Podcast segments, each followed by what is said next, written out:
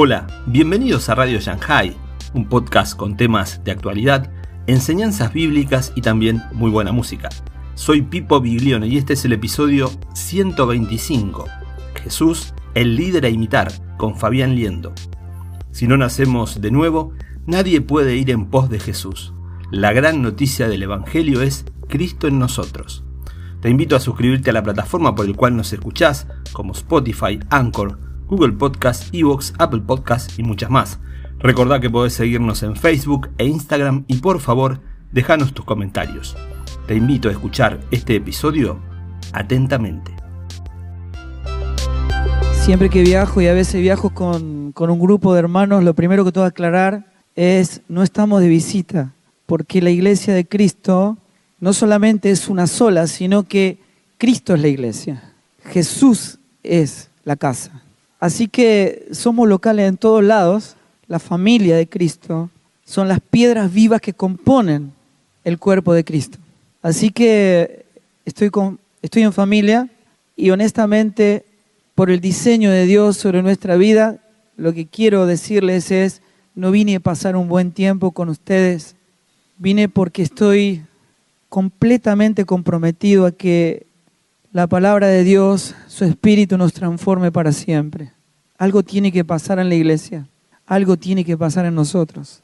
Yo no sé cuánto ustedes, ustedes ven el mundo espiritual, si alguno lo ve. Para mí va a estar bien que no estén prendidas las luces porque necesito que eso se vea bien. Como Ahí está. Gracias. Pero si ustedes vieran el mundo espiritual, verían como muchos de ustedes llevan con ustedes demonios como si fueran mochilas, como si fueran mascotas. Impresiona ver.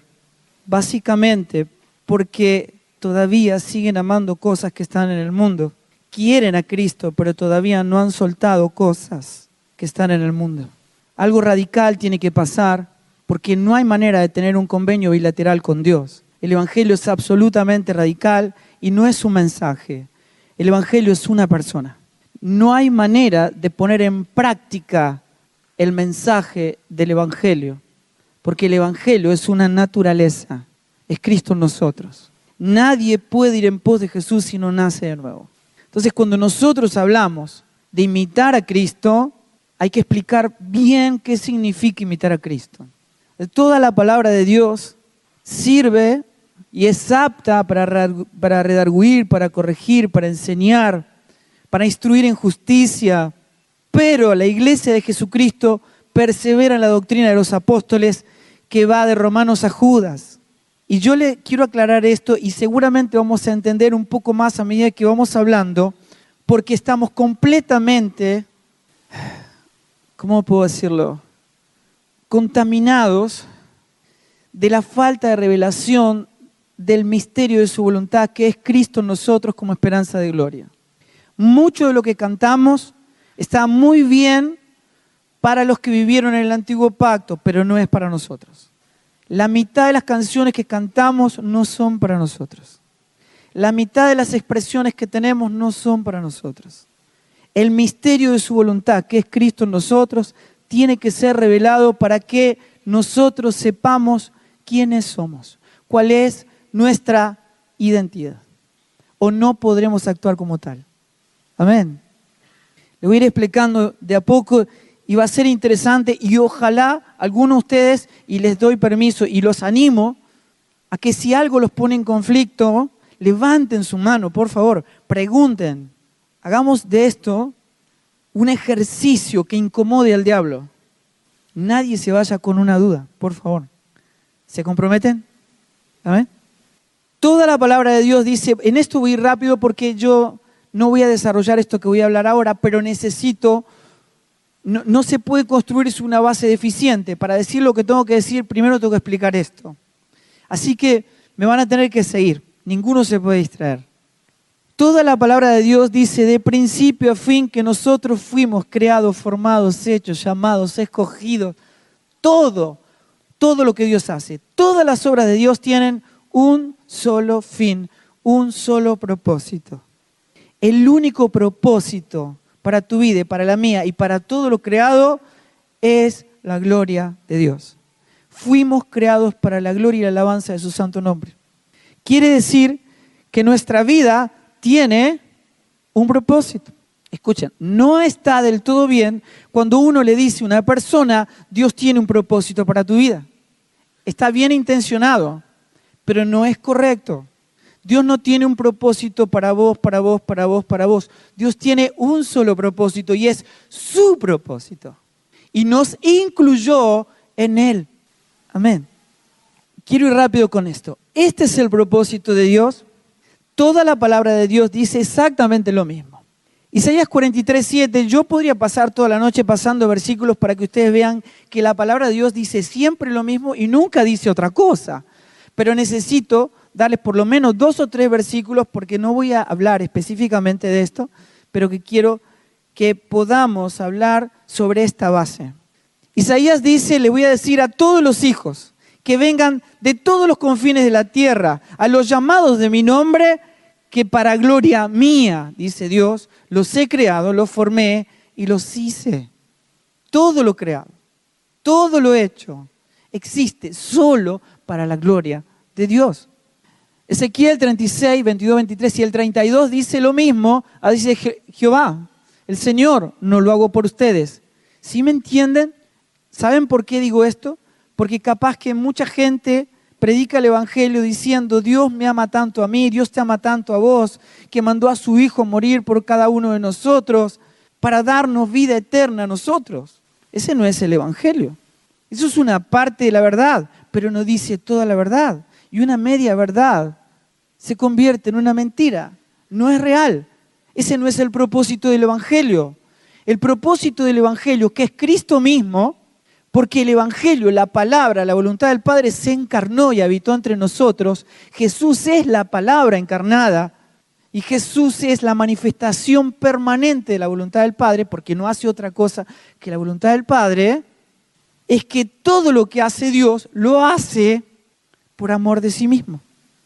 Por causa de mi santo nombre, santificaré mi gran nombre y sabrán las naciones que yo soy Jehová. Escuchen. Así pues, dice Pablo, que tenés que dar gloria a Dios hasta cuando comes un sanguchito de miga. ¿Entienden? O sea, así lo que comas o lo que bebas, todo lo que hagas, lo tenés que hacer para la gloria de Dios. Y entonces él dice, ustedes nunca escucharon a alguien que diga, por ejemplo, eh, estoy pidiéndole al Señor, estoy orando de trabajar menos para poder servir más al Señor. ¿Alguien escucharon decir algo de eso? No sé de dónde lo sacaron no se sirve a Dios en la actividad. Hay una sola manera de servir a Dios y es lo que quiero hablarles. Dice Pablo que todo lo que hagas lo hagas como para el Señor, como para su gloria. Quiere decir que nuestra vida se tiene que convertir en un culto, en un culto racional. Todo lo que hago, donde trabajo, donde juego, donde estudio, ¿Dónde vivo? Todo lo que hago, lo hago para la gloria de Dios, como para el Señor.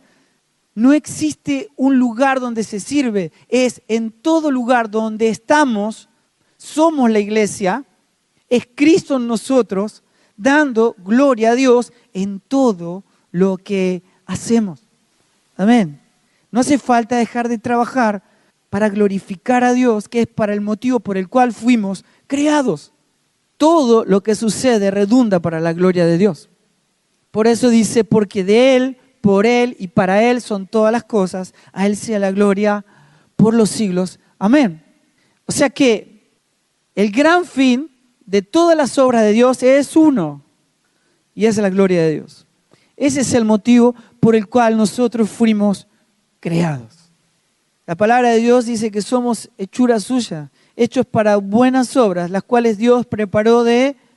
¿Qué hizo Dios primero? ¿Las obras en las que íbamos a andar o a nosotros? Las obras en las que íbamos a andar las hizo de antemano. Quiere decir que nuestra vida tiene un diseño, que es andar en esas obras que Dios hizo de antemano. No hay un propósito específico para mi vida, sino que fui creado para hacer lo que Dios diseñó de antemano. Y yo le pido a Dios algo que a mí me gusta, por el amor infinito que Dios tiene hacia nuestra vida, no abandona su propósito Dios. ¿Entienden? Dios no abandona su propósito en sus hijos. Por eso Dios, cuando vos pedís para vos mismo, para tu propio deleite, Dios dice, olvídate. Amén. Les quiero aplicar esto. Antes de que todo fuera creado, Dios existía. Él es el primogénito de toda creación. En un momento determinado Dios hace, bueno, ahí Dios resplandecía en su gloria. ¿Saben qué es la gloria de Dios? La definición en la escritura y en el diccionario es la manifestación de todos sus atributos. Todos los atributos de Dios manifestados expresan la gloria de Dios. Por eso el nombre de Dios son sus atributos. Por eso Él se define como el gran yo soy. Lo que se expresa de Él es lo que Él es. Y la palabra en hebreo, que muchas veces se utiliza para gloria, es Shekinah, que quiere decir morada. Es un Dios que vino a morar en nosotros para expresar su gloria. ¿Me siguen? En un momento Dios decide hacer la creación. Eso quiere decir que Dios no está en alguna parte de la creación, sino que la creación está en Él. Porque todo fue creado en Él, por Él y para Él. Amén. Y dentro de creación estamos nosotros.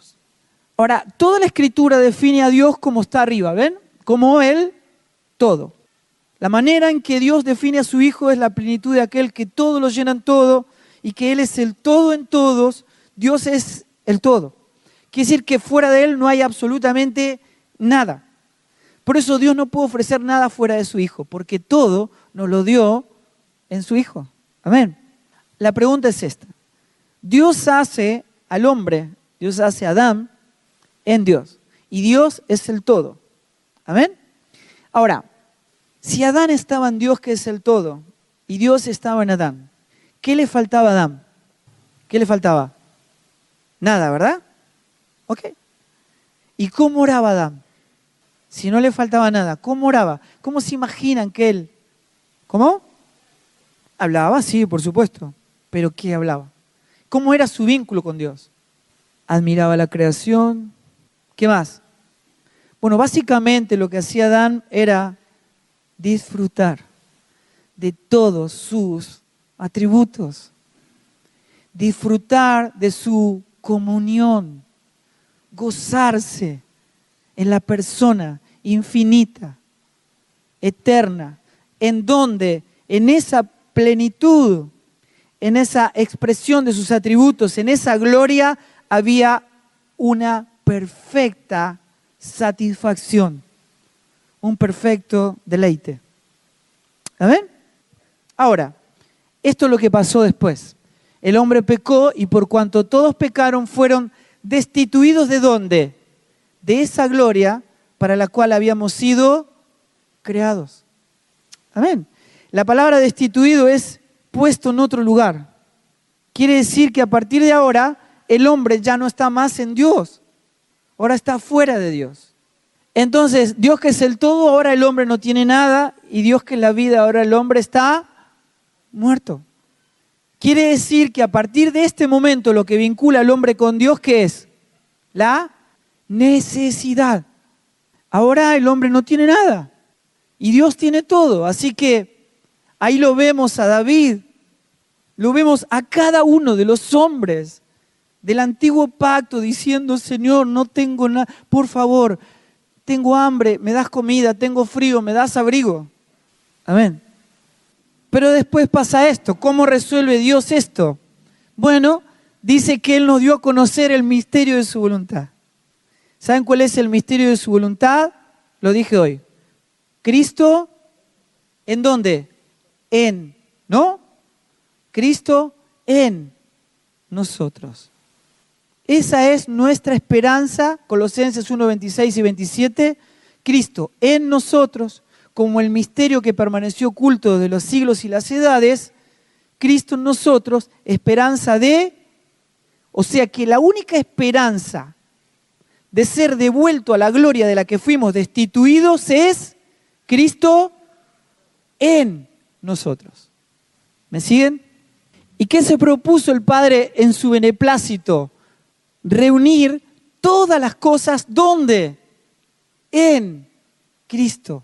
Así las que están en los cielos como las que están en la tierra. Reunió todo, reúne todo en su Hijo, todo en Cristo y nos devuelve de nuevo a Dios. ¿A dónde nos devuelve? A la gloria. Él es nuestra esperanza de gloria. Amén. Entonces ahora Cristo en mí, Cristo en nosotros es la vuelta al estado original. En este estado nunca más nos vuelve a vincular con Dios que la necesidad. ¿Me escuchan? Le voy a tirar un tip, no voy a hablar de esto, pero voy a patear el avispero en muchas cosas para que ustedes tengan la inquietud de agarrar la palabra de Dios y empezar a darse cuenta en cuántas de las cosas estamos tan lejos de que el misterio revelado, el misterio de su voluntad, que envió a los apóstoles a que nos revelen, que la mente apostólica la tenía perfectamente claro, pero nosotros no nos entra porque Dios no le habla a la mente natural, porque no percibe las cosas del Espíritu, ¿verdad? Si no es a través de la mente de Cristo, este misterio no se nos revela nunca. Podemos leer mil veces el Nuevo Testamento y que nunca se nos revele el nuevo pacto. Así que no hay manera, por ejemplo, de que vos le puedas decir a tu hermano, acá le meto un lío porque es de la única manera en que nos saludamos y nos relacionamos. Ustedes no van a encontrar en la mente apostólica, en todas las cartas apostólicas, no hay, no hay jamás una expresión diciendo Dios te bendiga. ¿Por qué? Porque la mente apostólica entiende perfectamente que en Cristo fuimos bendecidos con toda bendición espiritual. Eso quiere decir que no hay ninguna bendición que yo tenga que recibir mañana, porque todas las bendiciones me fueron concedidas en quién. ¿Y dónde está Cristo? Ustedes van a encontrar hablar de bendiciones y de proferir bendiciones en el antiguo pacto, pero no en el nuevo. Ustedes van a leer las cartas apostólicas, se van a tener un compendio de saludos, pero nunca Dios te bendiga. En Cristo no hay ninguna promesa de Dios que tengamos que recibir. Eso lo decía David, Moisés, Josué, diciendo, mira que te mando que te esfuerces y que seas valiente y yo Jehová tu Dios estaré contigo donde quiera que vayas. ¿No es cierto? Podemos ponerlo en la ladera y poner un cartel bien grande que diga abajo, esto fue para Josué, pero no es para nosotros, porque Dios ya no está conmigo. ¿Dónde está? En mí. Y no es a base de esfuerzo, es muriendo. Es estando crucificado juntamente con Cristo para que no viva yo, sino que viva Cristo en mí. Entonces no hay ninguna bendición porque la palabra dice, todas las promesas en Cristo, en Él son un sí y en Él son un... ¿Me siguen? Escuchen. Porque estamos completos en Él si nosotros no se nos revela que Él para nosotros es la plenitud de aquel que todo lo llena en todo, que estamos completos en Él, que en Cristo no hay bárbaro ni escriba, no hay circuncisión ni circuncisión, no hay bárbaro ni cita, no hay nada, no hay Pedro ni Juan ni arquitecto, ni, no, porque en Cristo Él es el todo en todos, no hay otra cosa en la iglesia que no sea Cristo, que cuando uno va a Cristo muere porque no hay otra cosa que no sea Cristo. Por lo tanto, yo no puedo decir a Dios en una circunstancia difícil, Señor, ayúdame. Lo podían decir los que estaban en el antiguo pacto, pero no nosotros, porque Dios no me ayuda. Vos te tenés que morir para que el Todopoderoso se manifieste en tu vida en poder. Cuando vos decís, Señor, dame fuerzas, ¿qué hace el Espíritu Santo? te da fuerzas. ¿Sabes qué hace? Te debilita para matarte, ¿me entendés? Porque el poder de Dios, cuando se manifiesta? En nuestra debilidad. Se manifiesta y se perfecciona en la mente de Cristo, en nuestra debilidad. Y cuando soy débil, entonces soy fuerte, porque no soy yo, sino Él es en mí. ¿Por qué oramos, pedimos, actuamos, cantamos como si Cristo no hubiese muerto y resucitado, como si no estuvieran nosotros. ¿Comprenden eso? Escuchen, si hoy David y Goliat estuvieran acá, David tiene que poner la otra mejilla, ¿me entienden? Todo ha cambiado, absolutamente todo ha cambiado. Cristo en nosotros cambió nuestro vínculo con Dios para siempre. Por eso el Señor les dijo, Moisés le dijo ojo por ojo, diente por diente, mas yo les digo a ustedes, amen a sus enemigos, bendigan a los que los maldicen, oren por los que los roban, los ultrajan y los persiguen, pongan la otra mejilla. Escuchen, ese es el fruto de Cristo en ustedes y si eso no está pasando, algo muy malo está pasando en tu vida. Si no hay fruto de Cristo, preocúpate. Ocúpate de tu salvación con temor y temblor. ¿Por qué? Porque Él produce en vosotros tanto el querer como el hacer. Si yo no amo a mi enemigo, preocúpate y ocúpate de tu salvación. Algo muy malo está ocurriendo. Porque puedo servir puedo dar mi dinero a los pobres, puedo dar todo, incluso hasta entregar mi cuerpo para ser quemado, pero no puedo amar a mi enemigo porque puedo tener una actitud de servicio, lo que no puedo reproducir es la vida de Cristo, porque si no nazco de nuevo, no puedo ver el reino de Dios, estoy muerto. ¿Sí me entienden? Ok, entonces, quiero hablarles de la identidad. ¿Cuál es nuestra identidad? La palabra de Dios dice en Colosenses 3:3, porque habéis muerto. ¿Me pueden decir en qué tiempo está? Pasado. A ver si se los puedo explicar. Jesús estuvo entre nosotros en carne y hueso, murió, resucitó, fue al Padre, fue glorificado y ¿qué hizo? Volvió. ¿Cómo volvió? Impartiéndose en vida en un nuevo cuerpo espiritual que es la iglesia, del cual Él es la cabeza. O sea que la mente de Cristo es un estado de gobierno porque ningún miembro tiene voluntad propia. Todo lo que está en el cuerpo de Cristo está gobernado por la mente de Cristo, que es la cabeza. ¿Amén? Entonces, si yo tengo voluntad propia en la iglesia, es porque no estoy en el cuerpo. Porque todo lo que está en el cuerpo de Cristo está siendo gobernado por Él. Jesús vino a establecer un reino y la mente de Cristo es un estado de gobierno. Amén. O sea, el momento en que vos fuiste a Cristo, dice la palabra, fuiste crucificado juntamente con Él, muerto, sepultado y resucitado juntamente con Él. ¿Cuándo? Juntamente. No el día que te convertiste, juntamente. Si fuiste a Cristo, habéis muerto. Ustedes van a entender que la mente apostólica no es que ustedes se tienen que convertir en Cristo, sino que se tienen que convertir en lo que ya son. Se les tiene que revelar por el Espíritu lo que ya somos. Nosotros estamos, ¿cómo? Muertos. ¿Lo pueden decir conmigo? Yo estoy muerto. Cuando un hermano, una persona te ofende, te lastima, te trate injustamente, vos tenés que decir, yo sé quién soy, sé cuál es mi identidad, no vivo yo, vive Cristo en mí. Colosenses 3:3, yo estoy muerto. Cuando te cuesta amar a alguien, repetidlo una y otra vez. Lleva todo pensamiento cautivo la obediencia a Cristo y decí, yo estoy muerto. Trata de ir a un velatorio y trata de insultar a un muerto y fíjate si se ofende. No hay manera. Si fuiste a Cristo y si naciste de nuevo, esta es tu identidad. Un cristiano, un hijo de Dios, somos hijos, ¿verdad? Este es, el, digamos, estuve bien ahí, ¿no? Bien.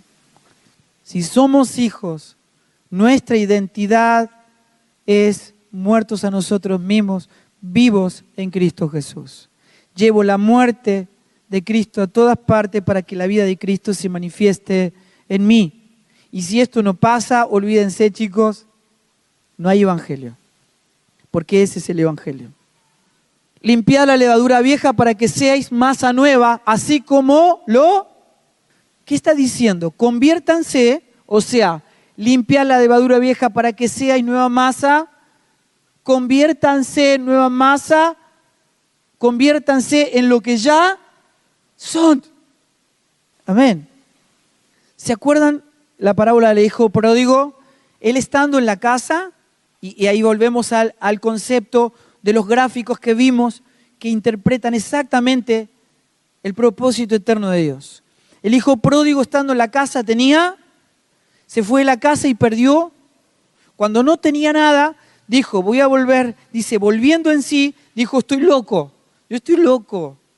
En mi casa, que es Cristo para nosotros, que es Belén, la casa de pan, el, más pequeño de los jornaleros siempre tiene pan en su mesa, porque es la casa de pan.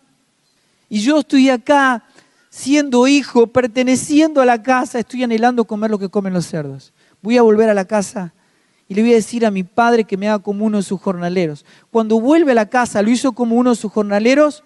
No. ¿Por qué? Porque es hijo. ¿Me siguen? Entonces le devuelve su condición de hijo y le devuelve entonces qué? Todo, todo. ¿Mm? No vamos a Dios para obtener perdón de pecados, vamos para obtener redención. Redención quiere decir vuelta al estado original. Cristo es el todo, Dios es el todo. Volvemos a la gloria, al todo de la cual fuimos destituidos. Amén. Así que el Hijo mayor dice, ¿cómo vos no hiciste nunca una fiesta como le estás haciendo a él que se fue y perdió todo? Y yo te serví siempre.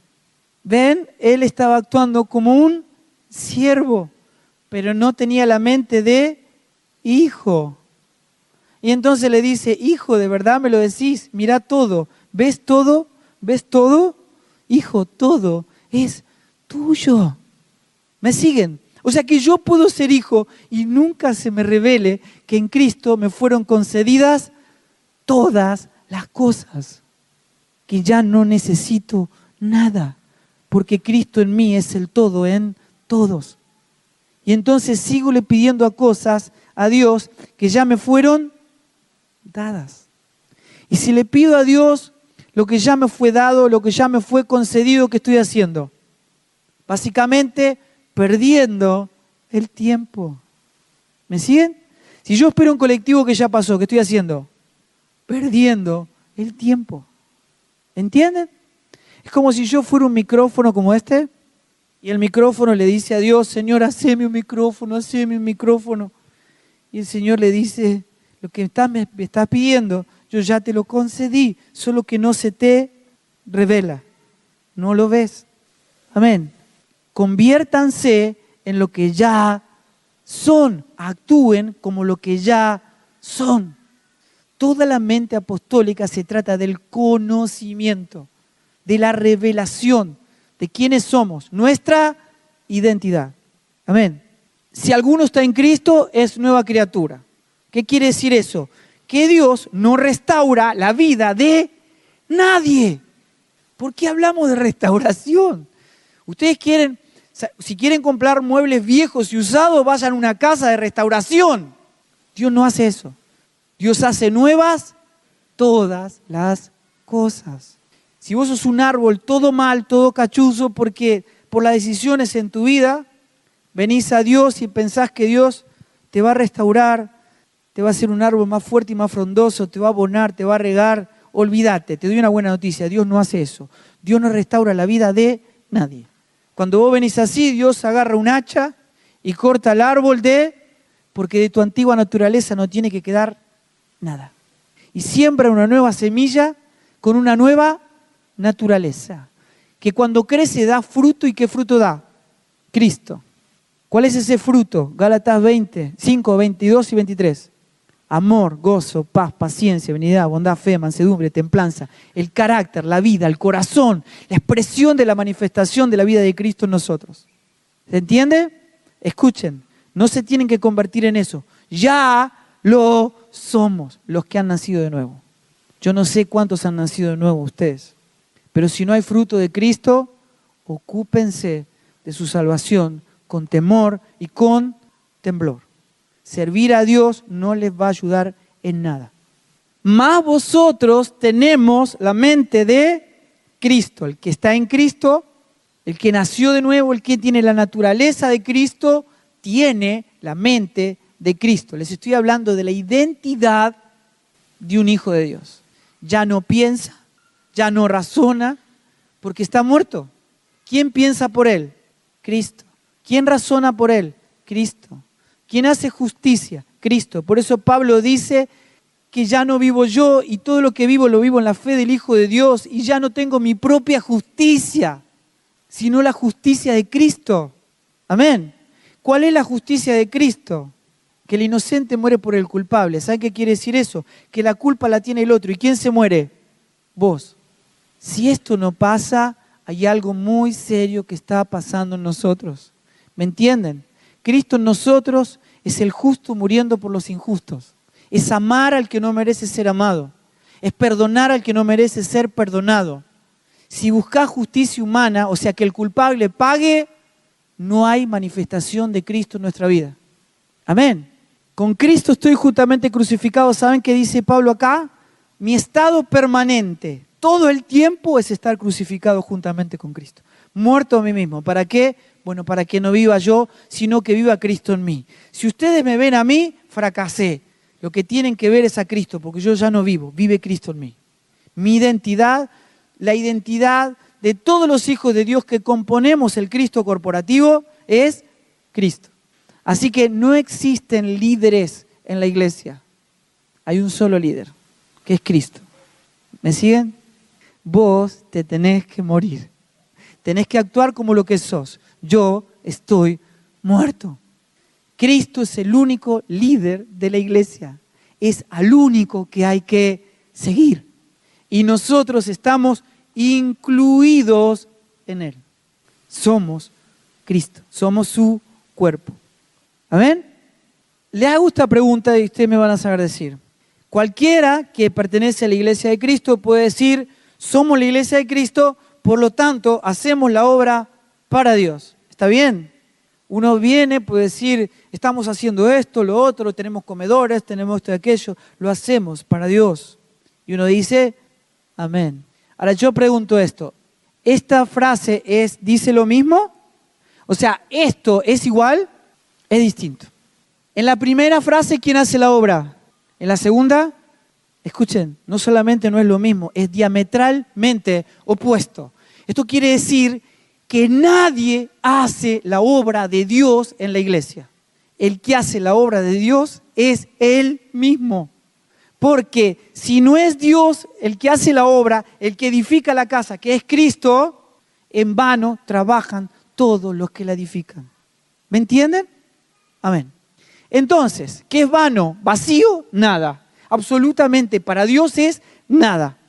Jesús dice en Juan 15, 5, separado de mí, nada, absolutamente nada pueden hacer. Lo que ustedes hagan, por más bueno que parezca, por más que vivan para atender a los necesitados y dar su vida en servicio, para Dios es nada.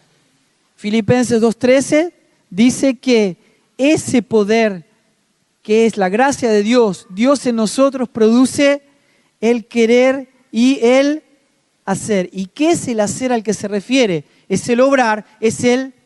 ¿Quién produce el servir? Entonces, Dios, no nosotros. ¿Comprenden? No hacemos la obra de Dios, la hace de Dios en nosotros y a través de nosotros, para salvación a todo aquel que cree.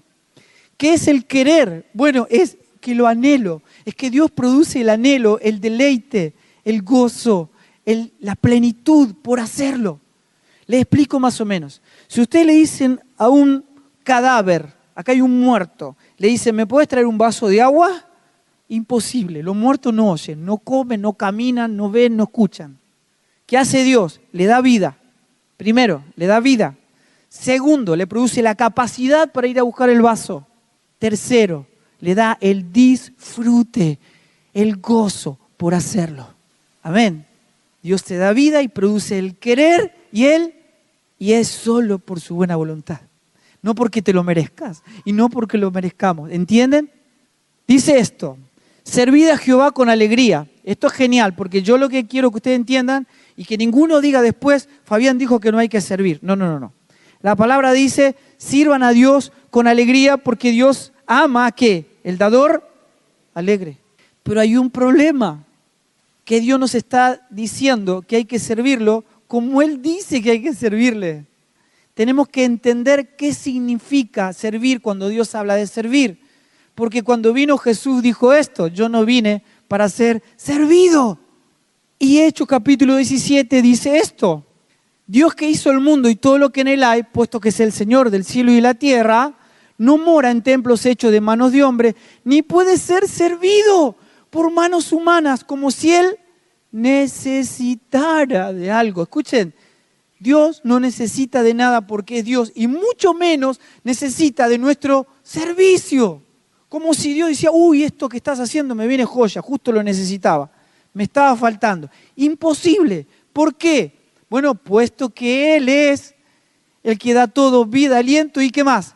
Todas las cosas. ¿Me siguen? Ahora, lo que Pablo está expresando es que ese Dios que no necesita de nuestro servicio se viene a convertir en todo lo que nosotros, ¿qué? Necesitamos. Entonces él dice esto, porque si anuncio el Evangelio no tengo de qué jactarme. ¿Saben por qué? Porque no lo hice yo. No me lo pueden agradecer, nadie me lo puede agradecer, porque no lo hice yo. No puedo gloriarme, no puedo jactarme. ¿Saben por qué predico el Evangelio? Porque me es impuesta necesidad. ¿Ustedes entienden? Servimos a Dios no porque Dios lo necesite, sino porque lo necesitamos nosotros. Amén. No puedo, yo si Cristo está en mí, no puedo estar ocioso. Necesito ir a buscar al perdido.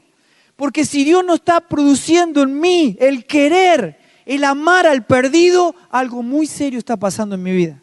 Si estoy cómodo en el cuerpo de Cristo, algo muy serio está pasando en mi vida. Porque el Evangelio no es para nuestra comodidad, es para todo lo contrario, es para incomodarte. Amén. Y entonces dice, escuchen, yo no voy a tomar becerros de tu casa. ¿Por qué? Bueno, básicamente porque toda la bestia del campo y del bosque es mía. Es como que yo entre a tu casa, agarre algo de tu casa y te diga, toma, te lo regalo. ¿Qué le podés dar a Dios si todo es de Dios? Y entonces dice, si yo tuviera hambre, no te lo diría a ti, porque mío es el mundo y su plenitud. Escuchen, Dios no come cordero, pero por algún motivo le gustó más la ofrenda de Abel que la de Caín. No le importa el cordero. Él vio el corazón de Abel, que habla hasta el día de hoy. ¿Se entiende? Marcos 2.17 dice, los sanos no tienen necesidad de médicos, sino los enfermos. No he venido a llamar a justos, sino a pecadores al arrepentimiento. Escuchen, los enfermos no sirven a los médicos. ¿Qué hacen los enfermos? Siguen las prescripciones de los médicos. ¿Para qué? Para tener vida. La única obra del ministerio es la obediencia. Amén. Por eso Dios no llama a nadie al ministerio, llama a la obra del ministerio. Y si sos obediente, Dios es el que impulsa los ministerios.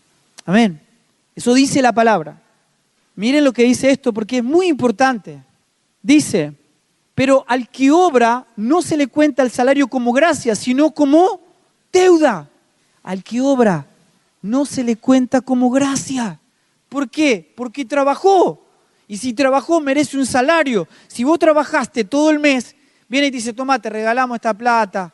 ¿Qué me regala? Yo laburé. Es mi sueldo. Si obrás, no es regalo, es deuda, es salario. ¿Entienden? Pero la palabra de Dios dice, pero al que no obra, sino que cree en aquel que justifica al impío, su fe le es contada por justicia. No hay manera de poner a Dios en el carácter de beneficiario. Dios no se beneficia con nuestro servicio. Los únicos beneficiados somos nosotros. ¿Me siguen? En lo que requiere diligencia, dice, no perezosos, fervientes en espíritu, ¿qué más? Sirviendo al Señor. ¿Me entienden? No puedo estar ocioso. No puedo. Me es impuesta necesidad. Necesito servirle. Pero ¿de qué manera? Servimos a Dios, pero no hacemos el trabajo para Dios. El trabajo lo hace Él, en nosotros y a través nuestro. He aquí, dice, como los ojos de los siervos miran la mano de sus señores y como los ojos de la sierva la mano de su señora, así nosotros miran a Jehová nuestro Dios hasta que tenga misericordia de nosotros. ¿Saben lo que está diciendo? Observamos las manos de Dios obrando en nuestra vida y miramos cómo Él hace la obra en nosotros y a través nuestro, como esperando recibir misericordia. Es la manera en que se sirve a Dios. Le voy a explicar. Miren, por ejemplo, servir a Dios no es como sirve un mozo, por ejemplo. El mozo viene y te sirve a la mesa, pero él está haciendo algo del cual vos vas a decir, gracias. ¿Entiende? está haciendo algo, está haciendo una labor. Eso merece un agradecimiento, una recompensa.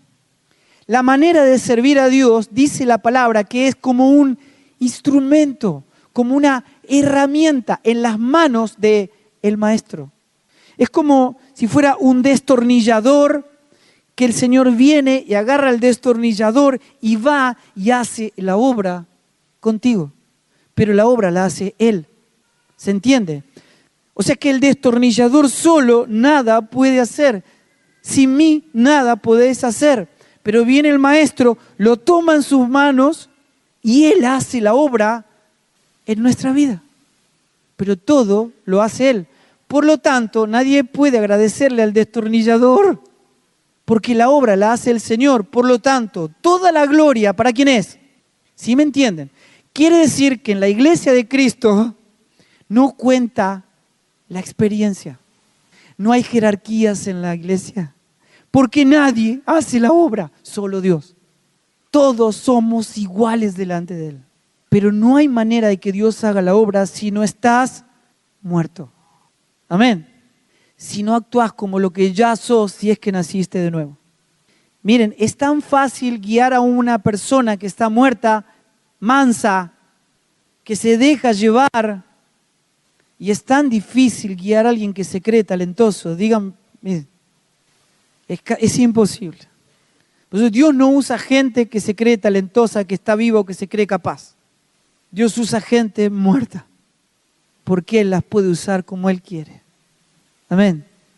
Si alguno habla, hable conforme a las palabras de Dios. No opine, no interprete, no dé consejos, lo único que tiene que decir es lo que Dios dice. En la iglesia no dice ni los apóstoles, ni los pastores, ni los líderes. Nadie dice en la iglesia, solo Dios dice. Si hablas, tenés que hablar conforme a la palabra de Dios. Y si ministrás, tenés que ministrar conforme al poder que Dios da. Si no hay Cristo en vos, no hay poder de Dios. Porque el Todopoderoso es Él. La iglesia no es una expresión de servicio, es la manifestación de la vida del Todopoderoso en nosotros. Amén. Nadie me está preguntando nada, pero me imagino que están entendiendo. ¿O no? ¿Está difícil? ¿Estoy hablando difícil? ¿No? Ok. Pablo dice, por gracia soy lo que soy. No hice, ¿sabe qué está diciendo? No hay ningún mérito mío. No fui capaz. nada de lo que hay en mí tiene valor. Yo no hice nada. Todo lo hizo la gracia de Dios en mí. Ahora, antes yo he trabajado más que todos ellos, pero no yo, sino la gracia de Dios conmigo. Porque o sea yo o sean ellos, así predicamos y así hemos creído. ¿Saben qué está diciendo Pablo? Está hablando con los hermanos, con los hermanos de Corintios, de Corinto, y les está diciendo, escúchenme, escuchen, déjense hablar tonterías. Si vamos a hablar de servir, yo serví más que todos ustedes. Lo que yo le quiero explicar es que no fui yo, fue la gracia de Cristo en mí. Nadie obra en la iglesia, solo Él, por su gracia. Y Pablo dice esto en Romanos 15, 18, porque yo ni loco, yo no osaría jamás hablar de otra cosa que no sea de lo que Cristo ha hecho por medio de mí. Yo no hago nada. Todo lo hace Dios por medio de mí. Amén. Bueno, ya sabemos que no obramos nosotros. Y la obra de Dios depende exclusivamente de que no obremos. Si obramos, la obra es nuestra. pero no de Dios. Pero si nos entregamos muertos en sus manos para que Él se manifieste en vida, entonces la obra tiene dueño, es de Dios. Amén. La pregunta es, ¿cómo ocurre esto? Y estamos terminando, ¿eh? Presten atención. Uy, ¿qué pasó acá? Ahí está. Dice Mateo 7:21, no todo el que, dice Señor, Señor, escuchen, entrará en el reino de los cielos. ¿Saben qué te está diciendo? No es ni lo que decís, ni siquiera lo que haces. Es quienes somos. Es una naturaleza. No importa lo bien que te portes, si guardas todos los mandamientos, no importa, no cuenta. Es una naturaleza. No hay manera que vos, todas tus obras puedan convertirte en hijo. Para ser hijo necesitas ser engendrado. Y para ser engendrado, para nacer de nuevo, primero tenés que ¿qué? Que morir. No hay entrada al reino si no hay muerte y negación de uno mismo. No hay. Nadie puede ir en pos de Jesús si no muere, si no nace de nuevo. Si no hay señal de resurrección, no hay nada que disipular. Amén. Y entonces el Señor dice, en el versículo 23, en el 22 dice, un montón de gente diciéndole, Señor, te servimos durante casi toda nuestra vida. Profetizamos en tu nombre, echamos fuera demonios en tu nombre, hicimos muchos milagros en tu nombre. Y el Señor que les dice, nunca los conocí. Esto quiere decir, esto hay algo que es tremendo y que es fundamental que Dios nos revele esto. Dios tenga misericordia de nosotros y haya tierra fértil en cada uno de ustedes para que esto se les revele esta noche. No es lo mismo creer que conocer. Toda esa gente sirvió a Dios durante casi toda su vida. ¿Saben por qué? Porque creían en Él. Pero tenían un problema. Fueron arrojados al lago de fuego como hacedores de maldad. ¿Por qué? Porque no le conocían, aunque creían en Él. Amén. Ahora, yo puedo hablarle de alguien que ustedes no conocen. Y si yo le hablo de ese alguien, es capaz que muchos de ustedes creen que ese alguien existe porque confían en mí. Pero si alguien viniera y me diría a mí, o viniera, digamos, una persona después de mí y les diría, miren, esa persona de la cual Fabián les habló en realidad no existe. Todo lo que ustedes creyeron probablemente se desmorone, se debilite y desaparezca. Pero yo tengo familia, como la mayoría de ustedes.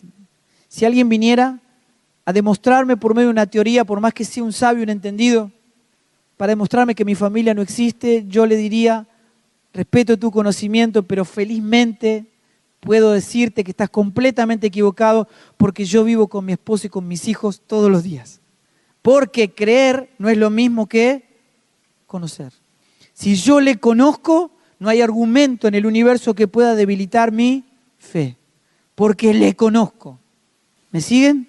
Si ustedes miran y observan a través de la mente de Cristo las cartas apostólicas de principio a fin, la mente apostólica, todo se trata del conocimiento. Jesús antes de ir a la cruz dijo, la vida eterna es que te conozcan a ti, el único Dios verdadero y a su Hijo a quien has enviado. Toda esta gente predicaba, servía, profetizaba, echaba fuera demonios, hacía milagros en nombre de Jesús, pero había un problema. No le conocían. Y Pablo hace esta salvedad. Más bien, dice Pablo, no eran conocidos por Dios. Amén. Entonces Pablo dice esto. ¿Cuántas cosas eran para mí ganancia?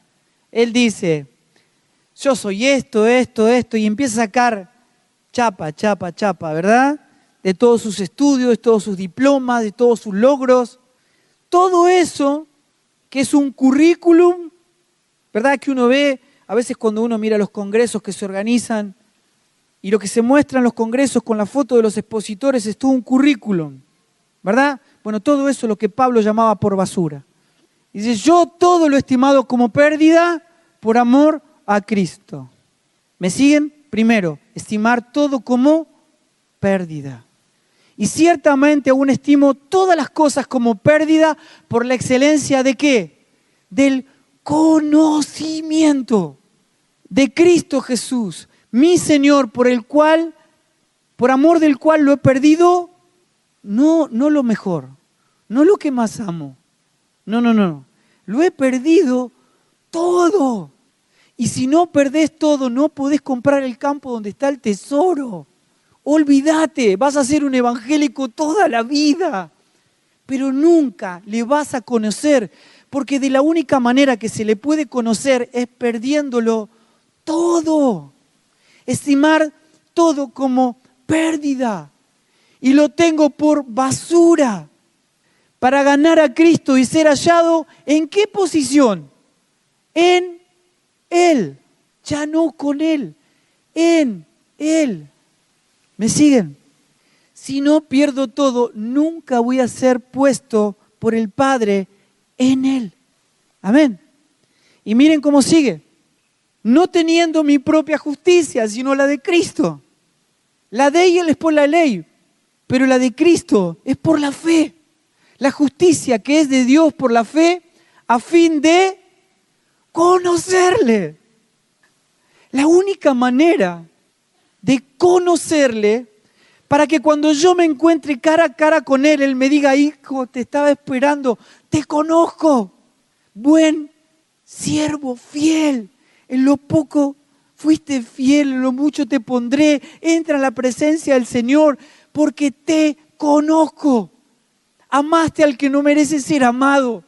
Perdonaste a quien no merece ser perdonado y lo hiciste con gozo, como un dador alegre, como Cristo, mi Hijo, que fue a la cruz alegremente porque puso el gozo delante de él. Entonces no le dio importancia a lo propio, no le importó cuánto iba a sufrir, no le importó nada, porque nos vio a nosotros como el tesoro de su vida puso el gozo y nosotros somos el gozo de Él.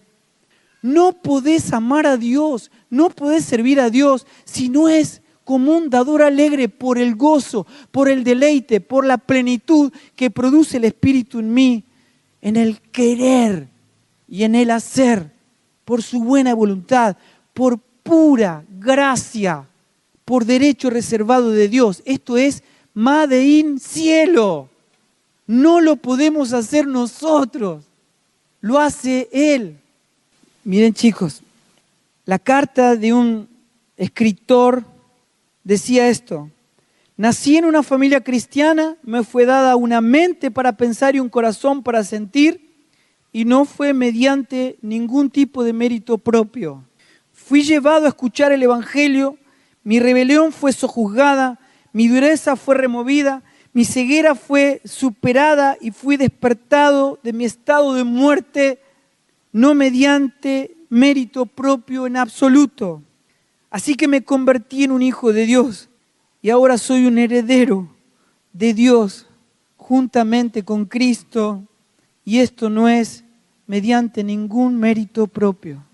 Ahora, cuando mi vida está puesta en sus manos, viendo que Dios hace su obra a través mío, donde yo estoy muerto para que Cristo viva su vida en mí, para que Él se sienta agradado con mi vida, esto no significa ningún mérito propio en absoluto, porque no soy yo, sino la gracia de Dios en mí.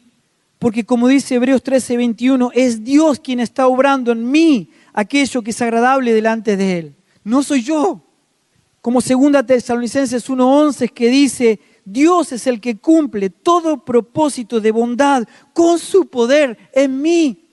Yo quiero decirles esto y termino.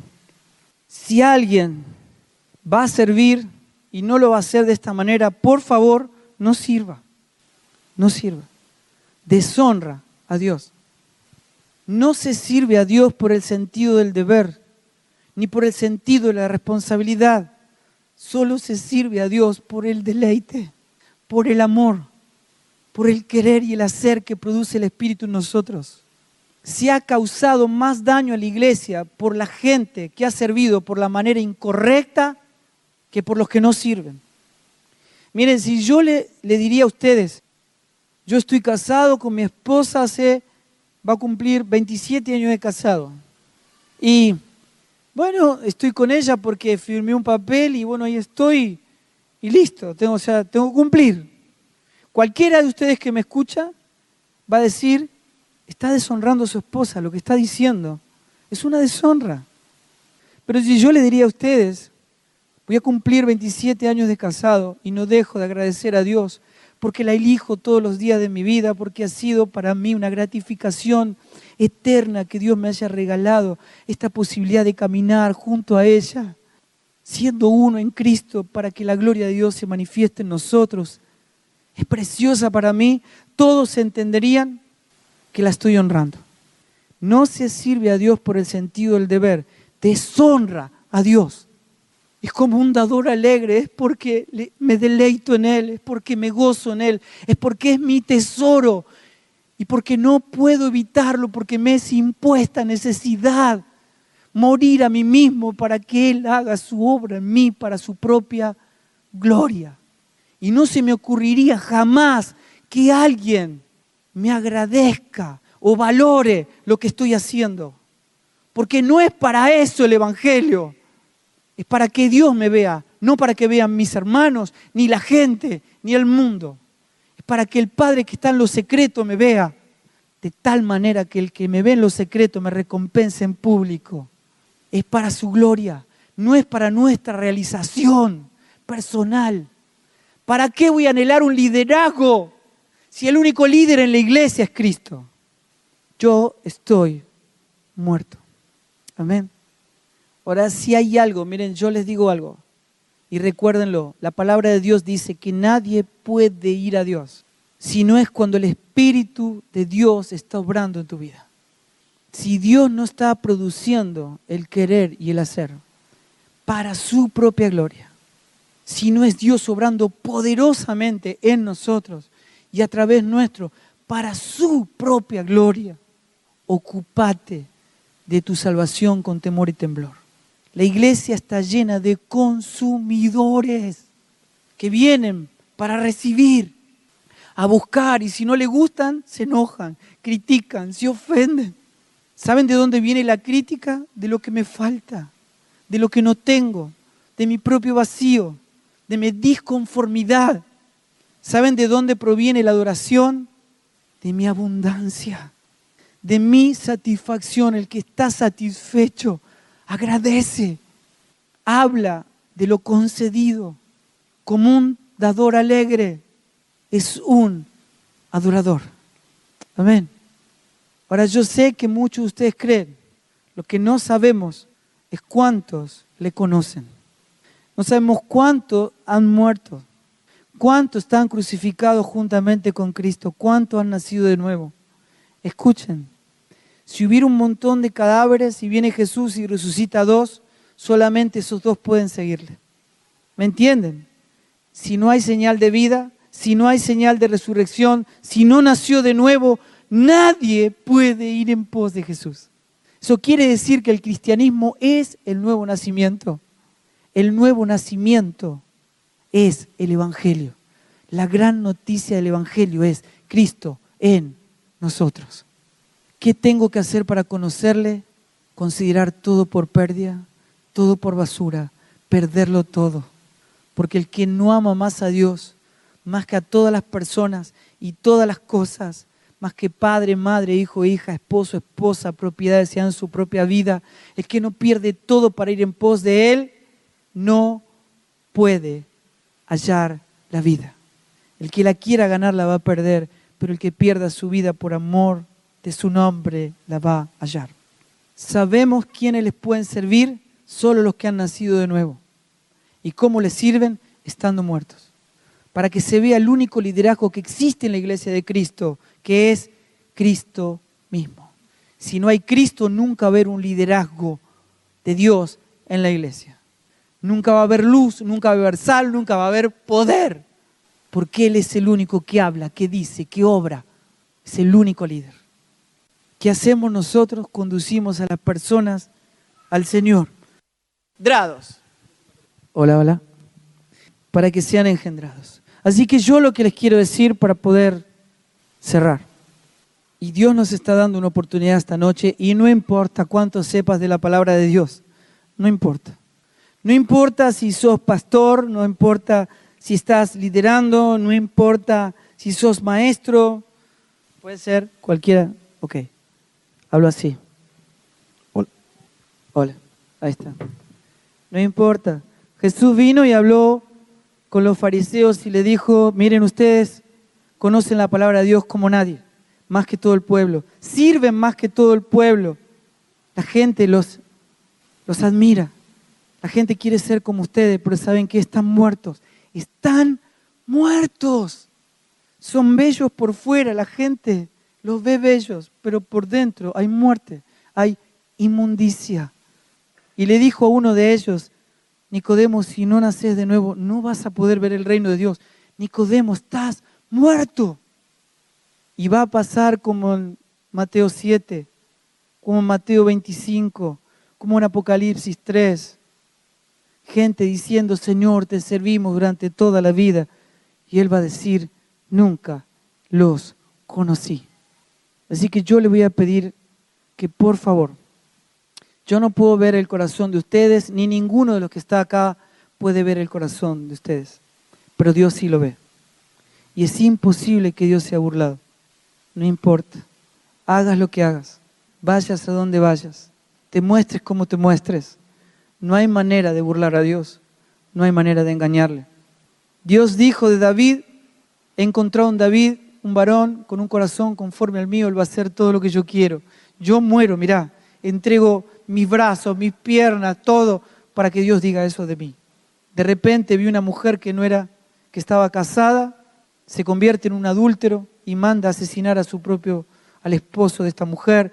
Y de repente, aquel que Dios decía que tenía el corazón conforme al de él, se convierte en un adúltero y en un asesino y sigue tomando decisiones como si nunca hubiese pasado nada. Hasta que viene alguien y lo hace entrar en razón. Y él le cuenta una historia de una oveja criada por una familia como si fuera su propia hija gente pobre que había tratado a esa corderita como si fuera su propia hija comiendo de su propia mesa. Y había un rico que tenía multitud de ganado. Y cuando viene un amigo del rico, en vez de tomar uno de esa multitud de su ganado, va y toma la única corderita de esa familia y la mata para darle de comer a quien venía de camino. David se levanta en furor, enojado, y dice que ese hombre merece la muerte. Y el profeta le dijo, David, ese hombre eres tú, ese hombre sos vos, David.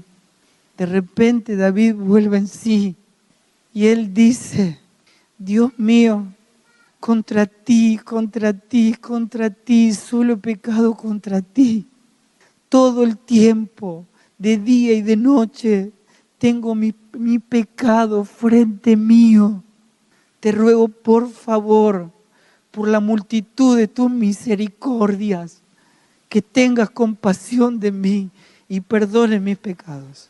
Servimos a Dios, hacemos cosas para Dios desde nuestra perspectiva, amando todavía cosas del mundo y actuamos como si no pasara nada.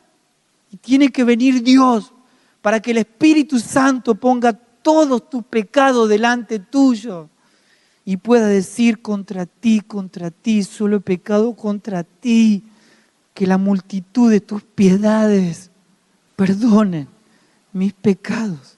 Yo voy a pedirles que por favor, ¿quién hoy va a tomar la decisión de perderlo todo a fin de conocerle? Estoy dispuesto a perderlo todo, cueste lo que cueste, no hay vuelta atrás es la decisión de mi vida.